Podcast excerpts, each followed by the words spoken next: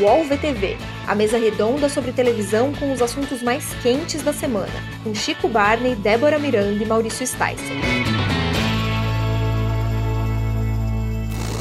Olá, eu sou Maurício Sticer e este é o podcast UOL VTV. Hoje abrilhantado pela alegria de Débora Miranda. Olá! E pelo grande Chico Barney. Satisfação inenarrável, meus amigos. Nosso programa hoje é, pretende falar de é, vários assuntos, como sempre, mas dois em particular é, quentes dessa semana que a gente avalia que é, rendem bons assuntos aqui para a nossa conversa. Primeiro é, é, mais um momento, mais uma movimentação é, de impacto da Globo né, que foi a decisão de não renovar contrato com Renato Aragão, que estava há 44 anos trabalhando direto na emissora, e, ao mesmo tempo, é, confirmando uma, uma perspectiva que ela vem apresentando para todos esses seus veteranos. É, no domingo, Faustão é, convidou ao vivo Miguel Falabella para que não que teve seu contrato não renovado justamente também há poucas semanas para voltar a participar de um quadro dentro do Domingão é, em 2021, é, o show dos, show dos famosos, né, que chama, né? Sim. Show dos famosos. E o outro assunto que a gente quer tratar aqui, que eu acho também bastante relevante, ocorreu né, nessa semana agora, Semana do Orgulho LGBT, dois atores, é, ambos também é, com trabalhos recentes na Globo, é, se assumiram publicamente como gays, né, o Igor Cosso e o João Cortez, e o Igor, em particular, falou uma coisa muito importante, chamou muito a atenção, que era que ele falou sobre a preocupação dele se se tornando público a sua é, é, sua sexualidade, se isso iria afetar é, o mercado de trabalho para ele. Acho uma questão muito importante que a gente pretende enfrentar aqui no podcast. Vamos começar então, eu acho, é, podia falar um pouco, é, pedir para o Chico falar, que ele, eu sei que ele é um grande fã, né? Todo mundo sabe, do Faustão, comentar um pouquinho esse momento, né? Como ele viu aí esse momento, é, esse encontro do Fala Bela com o Faustão domingo, ao vivo, não foi ao vivo, né? Gravado, mas ficaram com mais de uma hora no ar, né? Comentando, fazendo promoção dos famosos. E aí nesse meio apareceu essa história desse convite para ele voltar à Globo.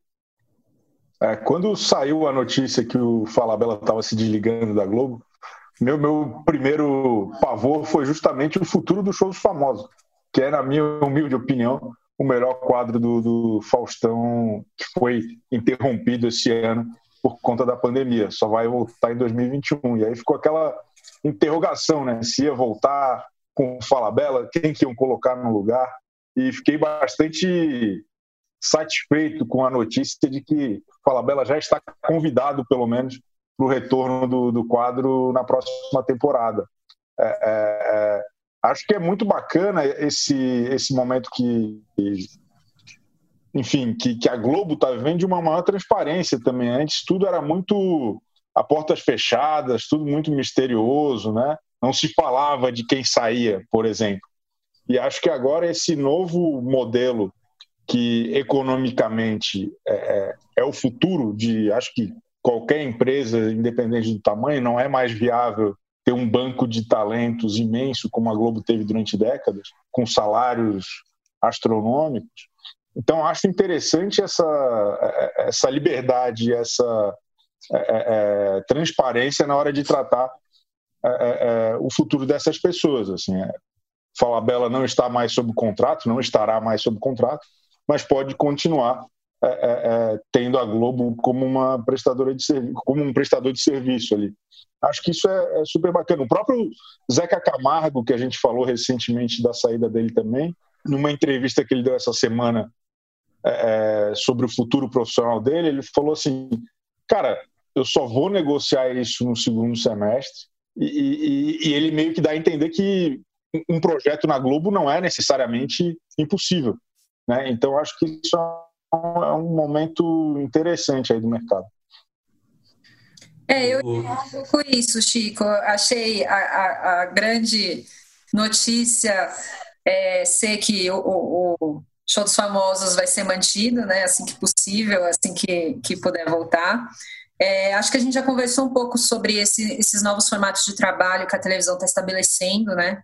É praticamente inviável, eu acho, manter os atores como antigamente. É, obviamente tinha ali uma diferença de salário enquanto a pessoa estava no ar e enquanto a pessoa estava fora do ar, mas ainda assim havia pagamentos frequentes, né, continuados, mesmo para quando ela não estava produzindo nada.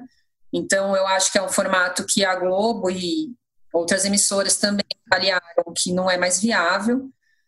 É, mas eu acho interessante a Globo ter de lidar também, porque é um pouco disso que o Chico falou, de saiu da Globo, assim, não se falava mais sobre quem saiu, é, não se citava mais o nome, a pessoa ficava meio ali na, naquele breu, né? Mas isso especialmente com quem ia para Record, né? A Xuxa chegou a falar isso numa entrevista, né? É, de quando ela estava negociando que alguém da Globo chegou a dizer para ela, não, você pode ir para vários lugares, mas você não pode ir para Record é uma rivalidade muito grande entre os dois canais. E eu acho interessante a Globo ter que lidar com isso também, né? De muitas vezes, sei lá, se a Record tiver um, um projeto muito legal e convidar algum ator que é muito é, experiente, muito reconhecido pelos trabalhos da Globo, e ele achar que é uma boa oportunidade, ele vai fazer um trabalho na Record e eventualmente pode ser que ele volte a fazer um trabalho na Globo. Então, é, eu acho que é um olhar interessante também que a gente tem que ter para essas relações de trabalho e até para a concorrência entre as emissoras, né? Como vai funcionar? Pode ser que a gente veja o mesmo ator é, em dois canais ao mesmo tempo, porque gravou um projeto em uma emissora e depois pra, voltou para gravar em outra.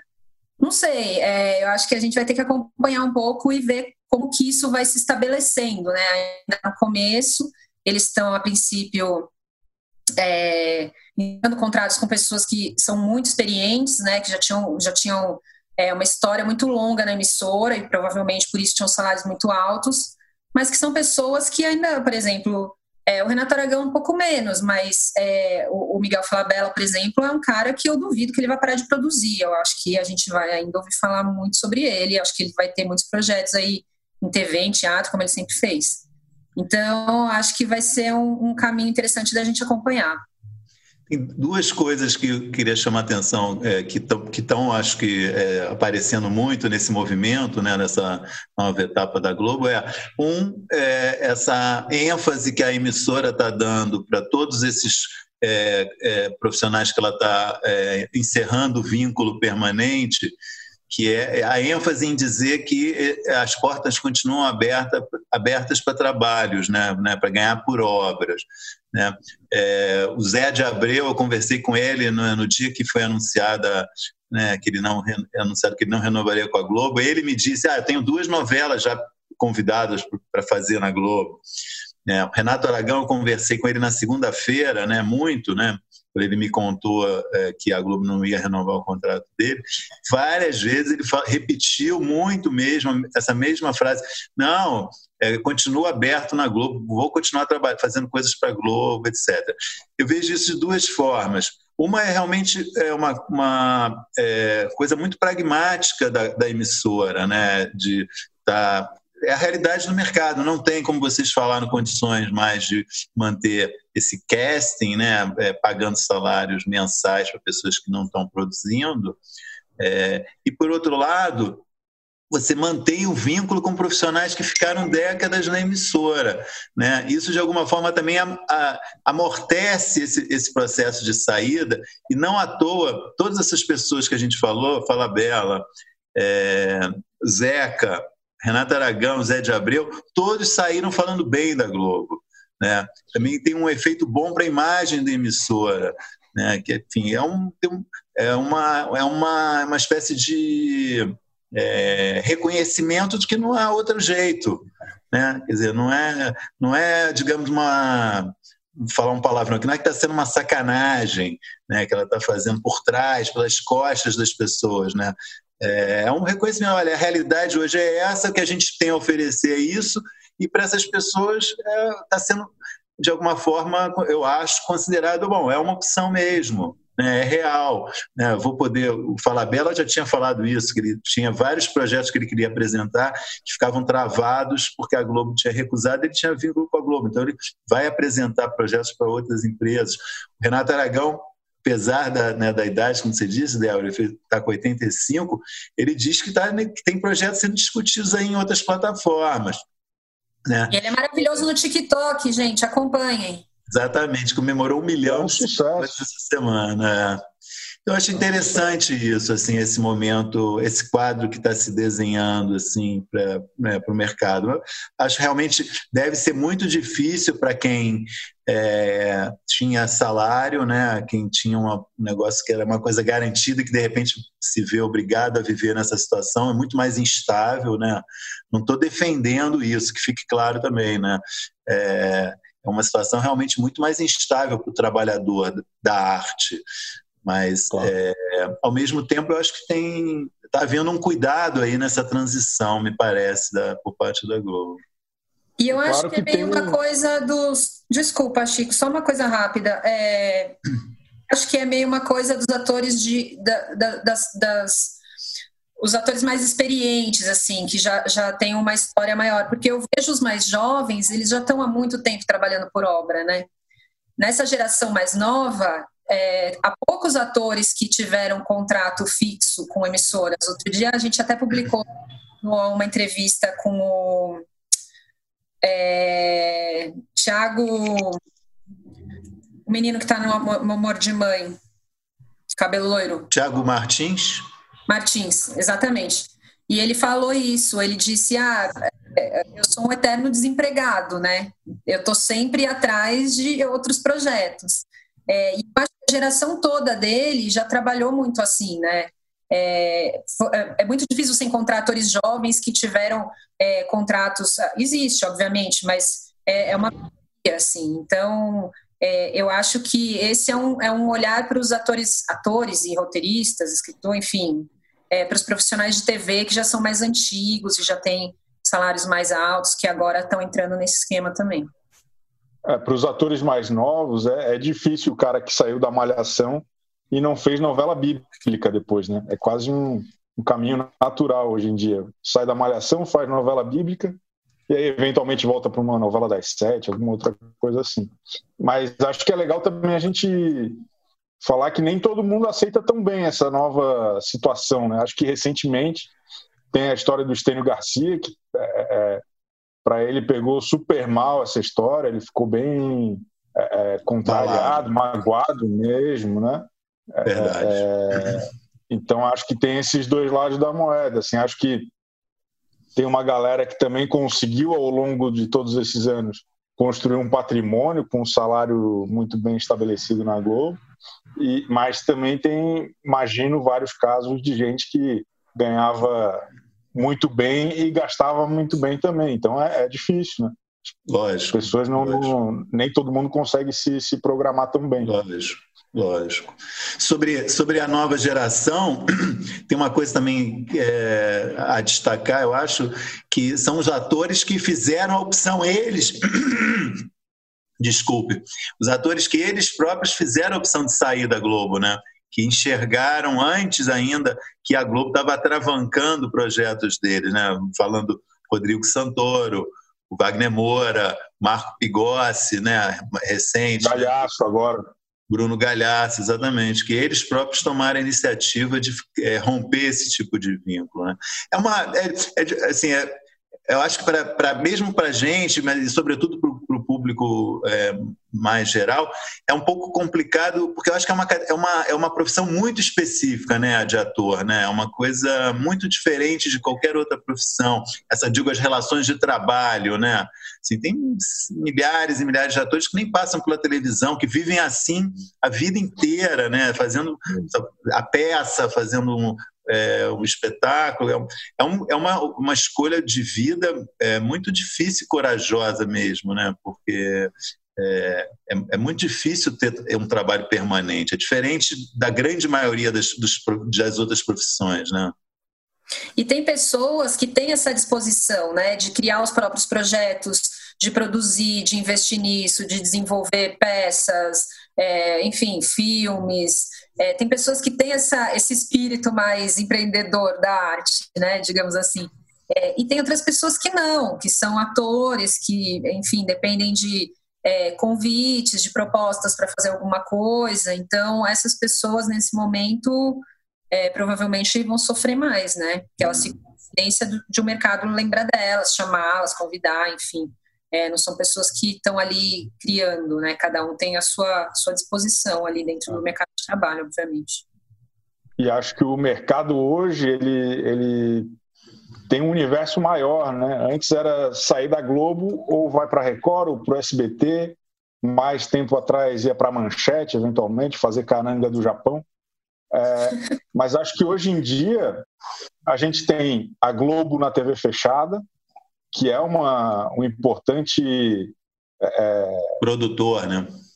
né? Uma produtora super relevante ali, tanto Multishow quanto GNT, empregam muita gente, e muita gente da, da, da Série A, de Tom Cavalcante, Rodrigo Santana, Graciane Barbosa, e, e também a, as plataformas de streaming, né? Por mais que eu seja um profundo crítico das produções nacionais nessas plataformas, ainda assim acho que tem um futuro aí para ser construído de fato produções melhores, com grandes nomes, com bons atores e bons autores principalmente. Além, além das plataformas, também alguns canais que também produzem, né? Canais da TV paga fora desse, desse circuito. Fox, por exemplo, né? Está sempre produzindo.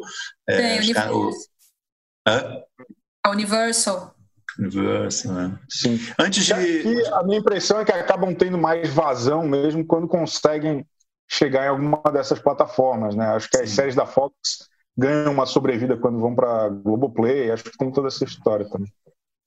Só antes de mudar de assunto, queria fazer um parênteses, é, é, aproveitar, enfim, como a gente já falou aqui do, do, Renato Aragão, como teve muita repercussão hoje, essa, nessa terça-feira, essa notícia aí que ele, que ele não renovou, que a Globo não renovou o contrato com ele, mais uma vez eu vi vir uma onda é, de agressividade contra ele que me assusta muito. Assim. Eu queria aqui registrar um ponto que eu acho uma grande injustiça que, que, que ocorre com o Renato Aragão, porque é, ele ficou com uma fama de cara arrogante, né? É uma lenda, tem uma lenda urbana que já foi desmentida por aquele site E-Farsas, que ele exigiu que o motorista chamasse ele de Doutor Renato.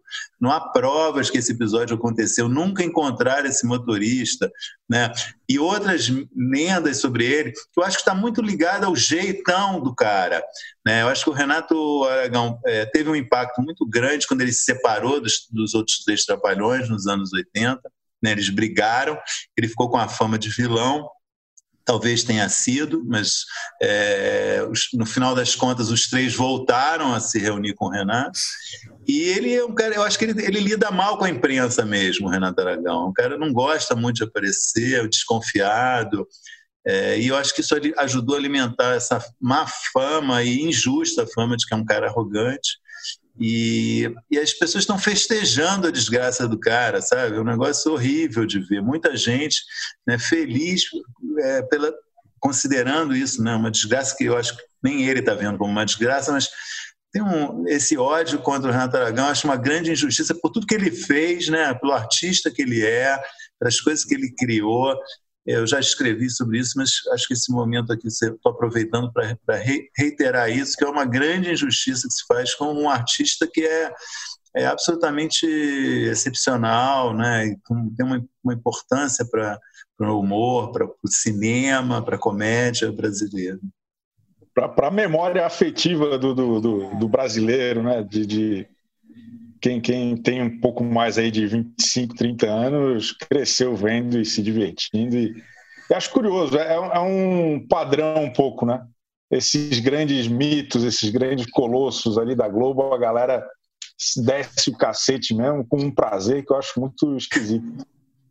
Uh, mas, é. enfim, quem, quem quer conhecer melhor da obra do Didi Mocó, por favor, depois que assistir aqui o nosso podcast, digita aí no YouTube é, Mussum armando uma pendureta. Na minha opinião, é a, é a obra-prima do Didi Mocó. É, é, genial. É maravilhoso, maravilhoso. Como é, repete aí o nome do título do vídeo para as pessoas lembrarem. Mussum armando uma pendureta. É, Muito bom. Obra-prima. Bom, é, outro assunto que a gente é, queria falar é justamente essa, esse momento que ocorreu nesse final de semana passado. Né? Domingo foi o dia do orgulho LGBT, ao longo da semana passada toda foi a semana do orgulho LGBT e acabou servindo de pretexto para esses dois atores que eu mencionei no início, né? o Igor Coço e o João Cortez, é, tornarem público que são gays e isso, isso foi uma, foram, foram, momentos muito legais e mas ao mesmo tempo é, é, provocaram muito né, é, a imaginação das pessoas e, e, a própria a preocupação deles com o que eles estavam fazendo, sobretudo o Igor.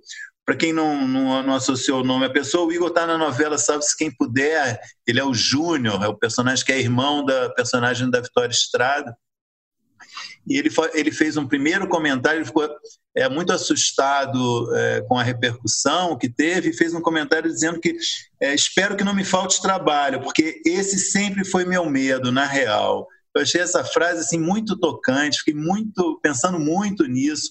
Eu acho que ela deve realmente, eu acho que ela resume o, o drama de muita gente, né, nessa mesma situação, né? Você, você falou, né, Débora, bastante sobre isso antes né, da gente começar o programa. É, tinha, como isso também te, te, te impactou, né? Eu acho que é ele colocando uma questão que sempre existiu, mas pouco foi falada em pratos limpos, né? É, sempre houve esse, esse receio, especialmente. Eu acho que as atrizes conseguiram é, se livrar um pouco desse estigma mais cedo, ainda, ainda difícil, mas muitas delas já se assumiram é, homossexuais.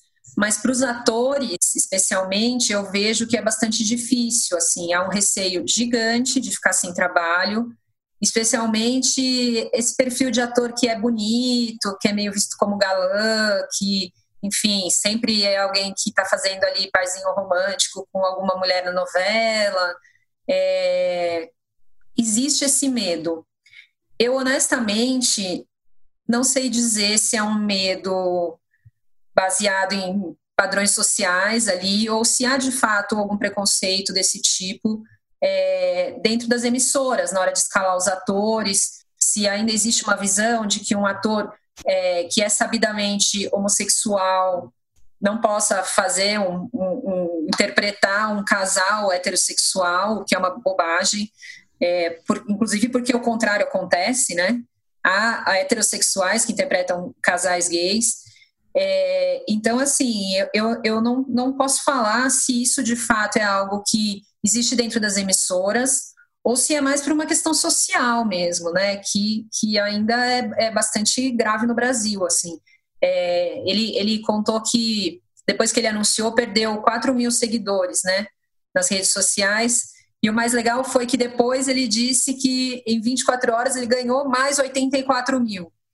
Então, isso dá esperança ali de que, beleza, ainda tem pessoas que não estão disponíveis para o diálogo, que não estão disponíveis para respeitar as escolhas de outras, das outras pessoas, né? Porque, enfim, você não tem nada a ver com a vida do outro, cada um faz o que quer, desde que não esteja respeitando as outras pessoas. Então, é, a postura ideal era apenas respeite o amor do outro.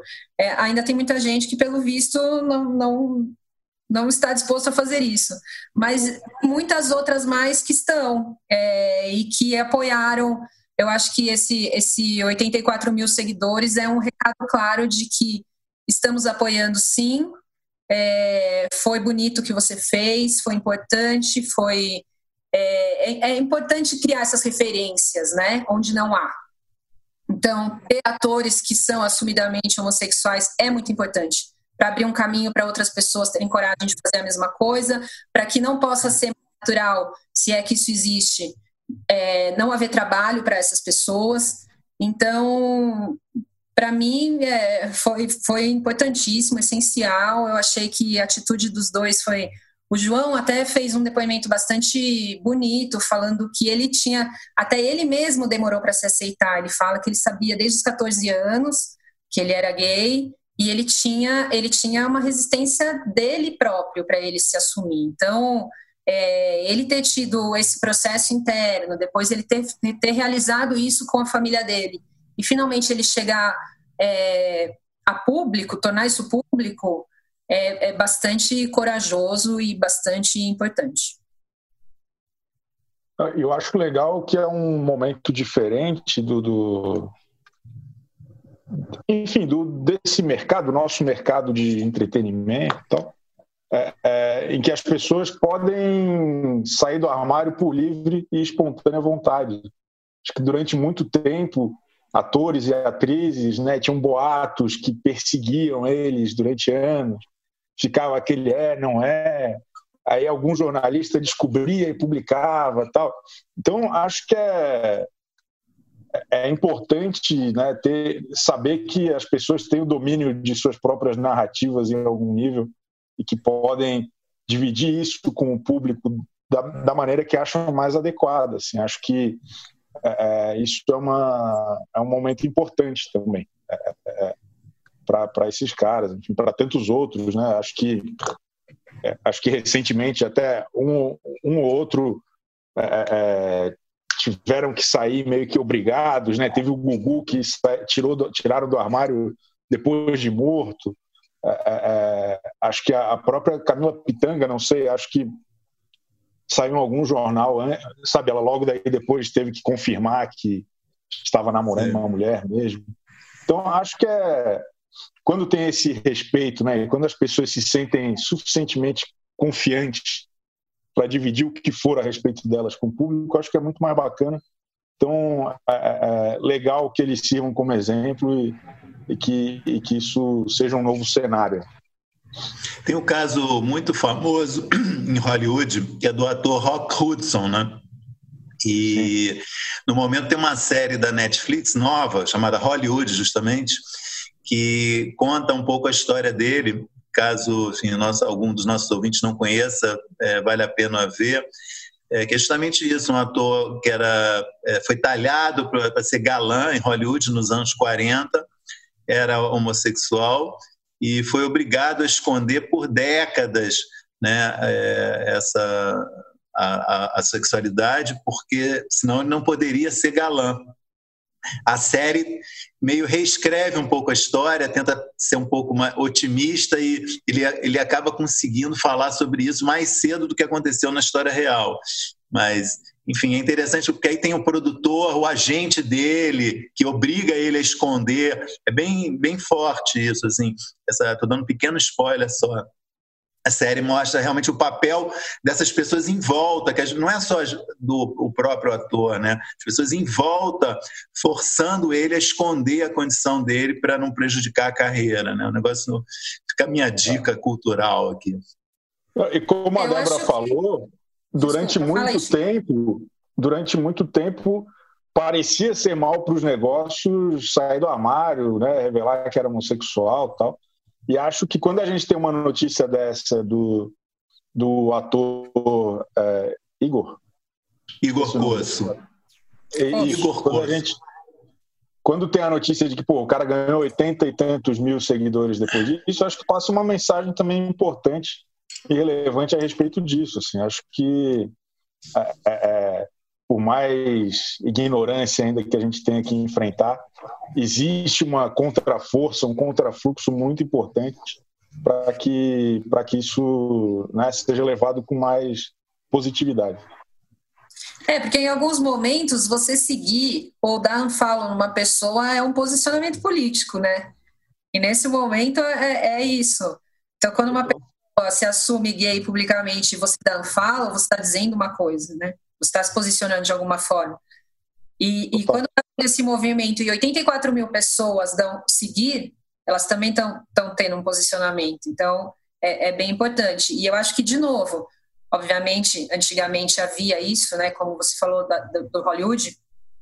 É, enfim, como antigamente havia um preconceito é, muito maior e muito mais é, explícito, né, com relação aos homossexuais, mas eu acho que hoje a briga tem que ser que atores podem fazer qualquer coisa, como a gente, como, por exemplo, a gente teve atrizes trans fazendo papéis de mulheres cis, como a gente pode ter atores heterossexuais fazendo casais homossexuais e, e, o contrário, eu acho que foi isso o tempo, entendeu? Os atores são atores, eles estão lá desde que eles se encaixem no, no perfil do papel, enfim, nada tem a ver a sexualidade deles.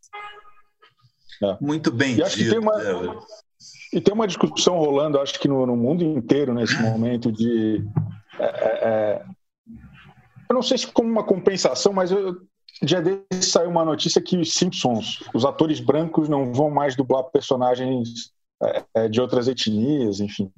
E muita gente falou, ah, então negro só pode dublar negro, branco, pô, que absurdo tal.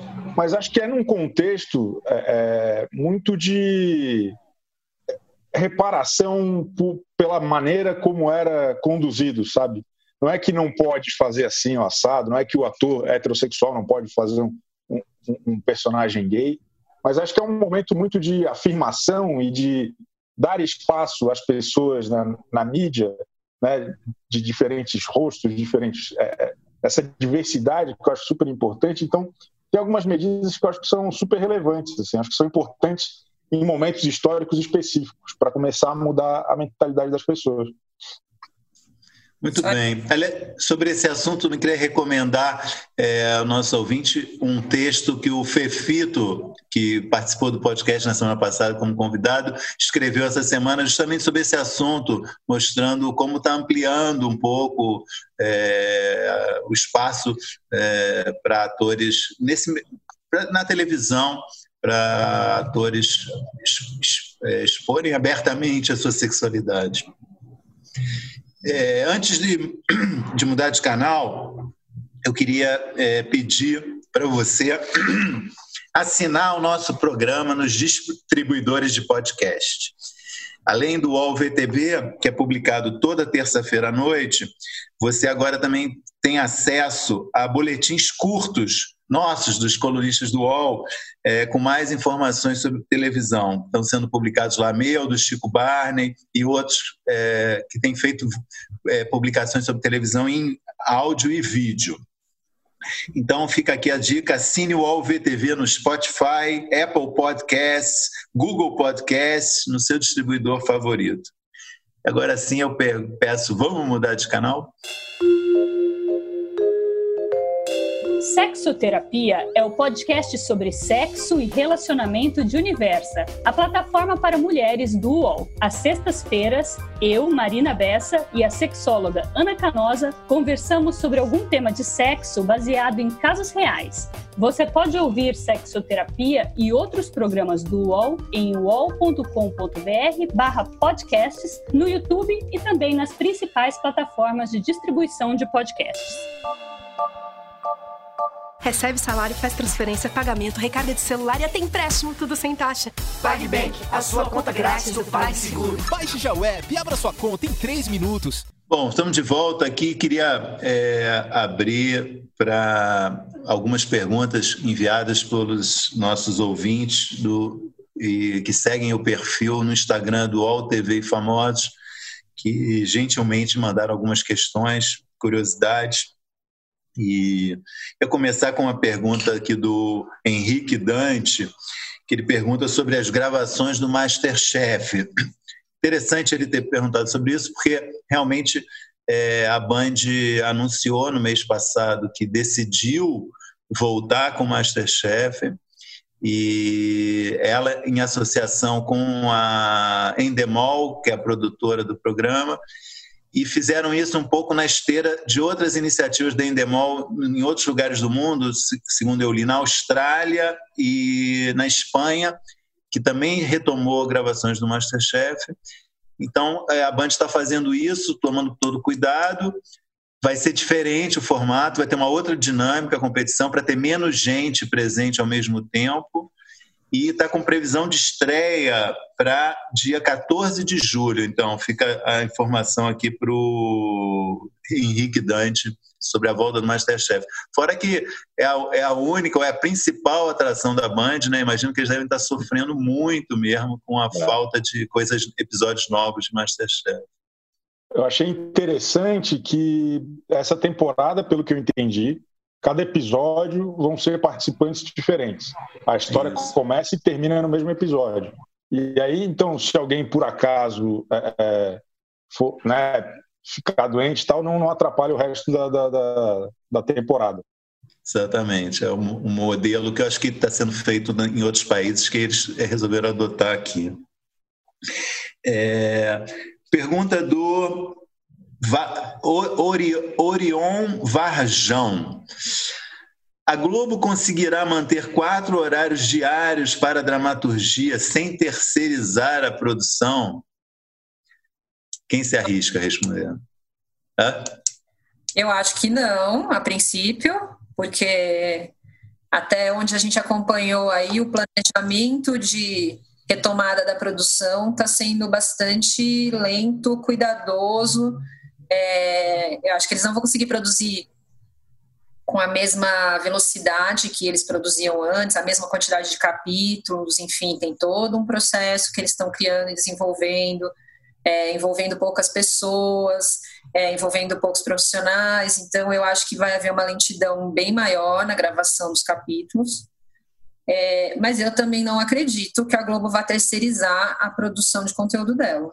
Não, não, honestamente, não creio que isso possa acontecer. Então, o que eu acho é que eles vão optar por mais reprises, né? É, talvez intercalem ali a produção inédita com uma reprise, outra produção inédita, é, porque acho pouco provável que eles contratem alguma outra produtora para fazer o conteúdo que vai ser exibido na Globo. É, o que se sabe é que as duas prioridades são é, retomar é, Amor de Mãe e Salve-se Quem Puder, né, que são as novelas que estão no meio, e já se especula, inclusive, a dificuldade de a novela que viria depois de Amor de Mãe é, realmente conseguir é, entrar em produção a tempo de estrear quando acabar Amor de Mãe. E realmente é isso que você falou, há muita é, é, muito factível a possibilidade de intercalarem é, produções, no, com produções atuais com outras reprises, pelo menos nesse primeiro momento.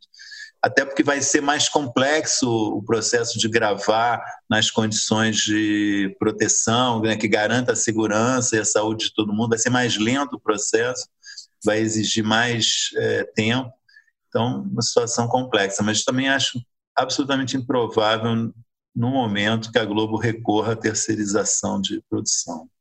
Eu estou lançando aqui uma campanha hoje que é a Globo terceirizar a produção de Amor de Mãe dessa fase final e fazer com a Pixar. É, esquece essa história de ator, de estúdio, faz uma animação lá com a Regina Casé, com a rapaziada, bota todo mundo para dublar pelo WhatsApp mesmo. É, é eu estou muito receoso. Acho que a novela vai ficar com Frankenstein, com todas essas é, é, mudanças necessárias. E acho que a gente vai perder aí uma reta final é, é que tinha tudo para ser muito boa e não vai ser tão boa assim. Estou triste. Eu já pensei muito nisso também. Eu acho que a novela vai ser muito prejudicada em conteúdo, muito.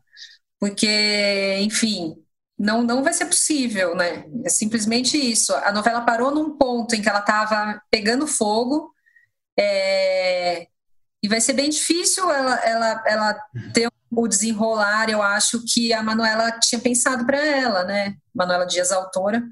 É, tem muitas, muitas coisas que a gente ouve falar, né? Não pode mais ter beijo, não pode mais ter isso, não pode mais ter aquilo. Então, é, obviamente, são procedimentos importantes, mas eu acho que é, dramaturgicamente vai ser bastante prejudicada essa fase final da novela. Estou muito chateada. Sem beijo e sem cena de sacanagem, vai ter ator e atriz que perde a função na novela.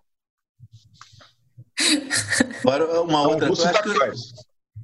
Uma outra coisa que eu acho que eu já comentei de Amor de Mãe, que é o realismo da direção, que a direção né, do, do Vilamarim imprime a novela, está muito ligado também a, a recursos de cenográficos, né? Quer dizer, figurante pra caramba. As cenas na, na, na, cidade cenográfica são muito, muito, muito realistas. E eu acho que possivelmente vai ter um corte de número de figurantes, né? Porque implica risco também. É, isso acho que pode afetar a qualidade da novela. Queria fazer uma última pergunta. Ah, desculpe, fala, Chico. Não, e a família da, da Lourdes, extremamente calorosa, sempre todo mundo é. no mesmo sofá. Vai, vai ser estranho. Tem, tem se encostando, se abraçando, todo mundo junto em casa, né? É. Uma última pergunta aqui hoje do nosso perguntador oficial, Bruno Dames, sempre com questões muito pertinentes. Vocês acham a decisão do SBT voltar a produzir tudo, ele chama certa? É, realmente o questionamento dele, eu acho que ele está fazendo em função é, da notícia da semana passada que a apresentadora Eliana anunciou estar tá com a Covid-19. Né? Ela contou que foram duas semanas intensas de gravação e aí ela se descobriu, é, teve que se afastar porque estava doente e todo mundo da, da produção do programa está sendo monitorado e um, uma ou duas semanas antes disso, também houve notícias de é, pessoas da produção do Esquadrão da Moda, que também retomou, é, também teve que interromper novamente porque gente da produção apareceu é, com problemas de saúde. Então, é, fala. Eu li até que o. Acho que foi no Flávio Rico, que o diretor do. do como é que é? O Esquadrão da Moda foi trocado, o cara foi meio que, não sei se demitido, por, porque era contra essa retomada nesse momento. Assim, é, acho que é bem preocupante, né? Muito preocupante. Isso justamente acho essa essa foi a questão que ele levantou aqui. Eu acho bem preocupante é interessante assim que a, a, a, o SBT saiu nesse momento saiu na frente da Globo e da Record, né? justamente o SBT que estava mais parecia que estava dormindo, saiu na frente para retomar as gravações e em dois programas já, já houve problemas sérios aí por causa disso. Então, enfim, uma fica a dúvida. Eu acho importante só a gente esclarecer o seguinte: a gente passou o ano reclamando que o SBT não produzia nada, não é mesmo? Até, enfim, fomos bastante criticados pela direção do canal por causa disso. É, e agora que eles resolveram voltar, a gente está muito preocupante a situação da gravação. Mas eu acho que vou explicar o seguinte: é importante continuar a produção, mas é necessário obedecer algumas é, algumas orientações ali de cuidados, de proteção é, com os profissionais, né? Já teve no começo da pandemia aquele caso bastante grave dos profissionais da SBT no Rio. Então, assim, também não dá para chutar o pau da barraca e falar volta aí todo mundo e vamos trabalhar. É, é... acho que aqui, Hã? aqui, no, aqui no programa a gente nunca defendeu ninguém voltar para estúdio. Não, não, eu só estou esclarecendo a grande questão aqui é, cara, como que na atual situação vai ser produzido conteúdo de entretenimento de qualidade com as ferramentas que a gente tem. Acho que é esse o desafio do SBT e não Exatamente. colocar o ratinho no estúdio, a, a Eliana para bater perna aí sem máscara pela rua. Acho que não é Pensar em formatos alternativos, né? É, é, seguir a produção, mas como? Enfrentando esse desafio. Pensar em formatos alternativos, pensar em medidas de segurança. Exato em como continuar a produção sem colocar a vida das pessoas em risco, né? Antes que o Fernando Pelégio, diretor de programação da SBT, vá nas redes sociais reclamar, reitero o convite para ele vir reclamar aqui no nosso programa. Quando ele quiser, pode vir aqui falar, explicar, né, contar o que, que aconteceu, o que, que deu errado, o que, que deu certo. Está com mais uma vez convidado. Bom, gente, vamos partir para a nossa reta final, começando a falar de melhores e piores da semana. Vamos começar então com os melhores da semana. É, Olha, eu, eu, eu já estou muito craque, eu nem atropelei a vinheta dessa vez, aguardei friamente. Pode falar. É, bom, primeiro, só é, eu, eu fiquei em dívida aqui com o pessoal para falar o nome do repórter que eu citei é, no Melhores da Semana é, do programa da edição passada, em que eu citei um repórter negro que tinha interagido com o Heraldo na Globo News e eu não sabia o nome dele. Eu quero mais uma vez me desculpar aqui publicamente, dizer o nome dele, Diego Moraes, que inclusive é karateca, estava, pelo que eu li na internet, estava buscando vaga nos Jogos Olímpicos de Tóquio. Então, eu quero só. É, fiquei aqui em dívida com vocês, estou trazendo agora o nome do repórter é Diego Moraes. Diego, mais uma vez, me desculpe por eu não ter sabido dizer o seu nome na hora em que eu citei o episódio é, junto com o Heraldo Pereira na Globo News. É, agora vamos Só lá. em sua defesa, lembrar que ele, ele, ele comentou no Twitter, foi super gentil, foi, é mesmo. E, e o Globo Esporte fez uma série sobre ele, sobre essa tentativa dele de ir para a Olimpíada. Muito legal, sobre o esforço dele de ir para a Olimpíada. Pelo que eu li, ele é do Sport TV e está ajudando a fazer a tá cobertura do noticiário agora, né? É um bom Sim. repórter. Ele é ótimo. Então, e ele foi mesmo super gentil comigo nas redes, eu já tinha me desculpado com ele lá, quero mais uma vez pedir desculpas aqui e lembrar o nome dele, Diego Moraes. É, agora o meu melhor da semana. Eu fiquei apaixonada pelo quadro Mulheres Fantásticas desse domingo, que mostrou a cientista brasileira Daniela Ferreira, que está participando lá dos estudos é, na Inglaterra é, em busca da vacina pela Covid. É uma história super bonita, ela se emocionou várias vezes. Eu, eu amei, para mim, é o da semana. Chico Barney. Olha, o melhor da semana, na minha humilde opinião, foi o, o fim da atual fase do Aqui na Band. É, é claro que o desmonte do programa é ruim, é, o ideal é que ele mantivesse a equipe e mudasse a linha editorial. Acho que a, a grande questão aqui é a irresponsabilidade da, da, da, linha editorial do Aqui na Band, que agora chegou ao fim. Eu acho que isso é uma boa notícia. Separei alguns títulos, só rapidamente, do que, que era exibido no programa que está no YouTube. Estamos numa ditadura de esquerda e influência da China não é utopia. Isso é o nome de um vídeo. Minha irmã usou hidroxicloroquina por um ano e não teve reação adversa. É, é, é. Conhecido de Adélio Bispo diz que ele não parece ter distúrbio. e, e, infectologista critica alarde sobre coronavírus. Emburrece. Então fica aí, é, é, o melhor da semana foi o fim dessa abordagem extremamente bizarra do aqui na Band. Acho que é uma boa notícia para a TV brasileira. Muito bom. E não, é, não foi apenas uma impressão, né? Você trouxe, você documentou a tua opinião. Argumentos, argumentos, muito bem embasada. Eu queria fazer dois destaques. Primeiro, felicitar a Record, que, embora esteja obtendo resultados não muito bons com as suas novelas bíblicas agora, festejou essa semana que a, a apresentação de Jesus foi, a, foi o programa de televisão mais visto na Argentina no, durante 100, os 100 dias da quarentena. Fenômeno isso.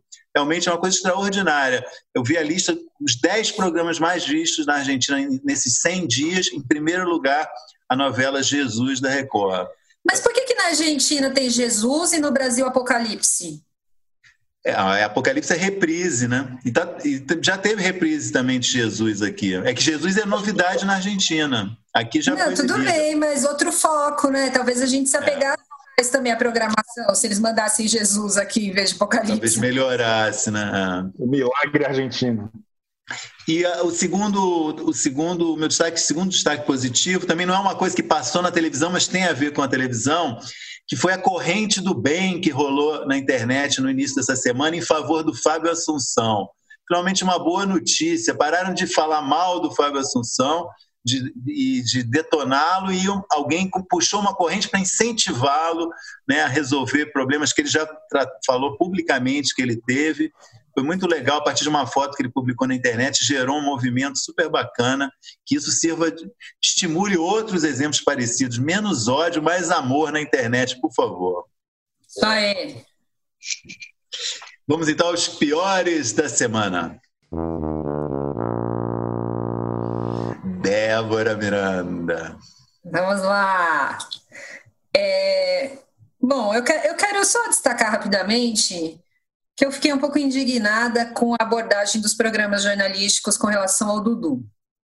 Mas eu não, não é isso ainda que eu quero dizer do meu pior da semana. É, eu quero destacar aqui o de férias com o ex vetando sexo gay.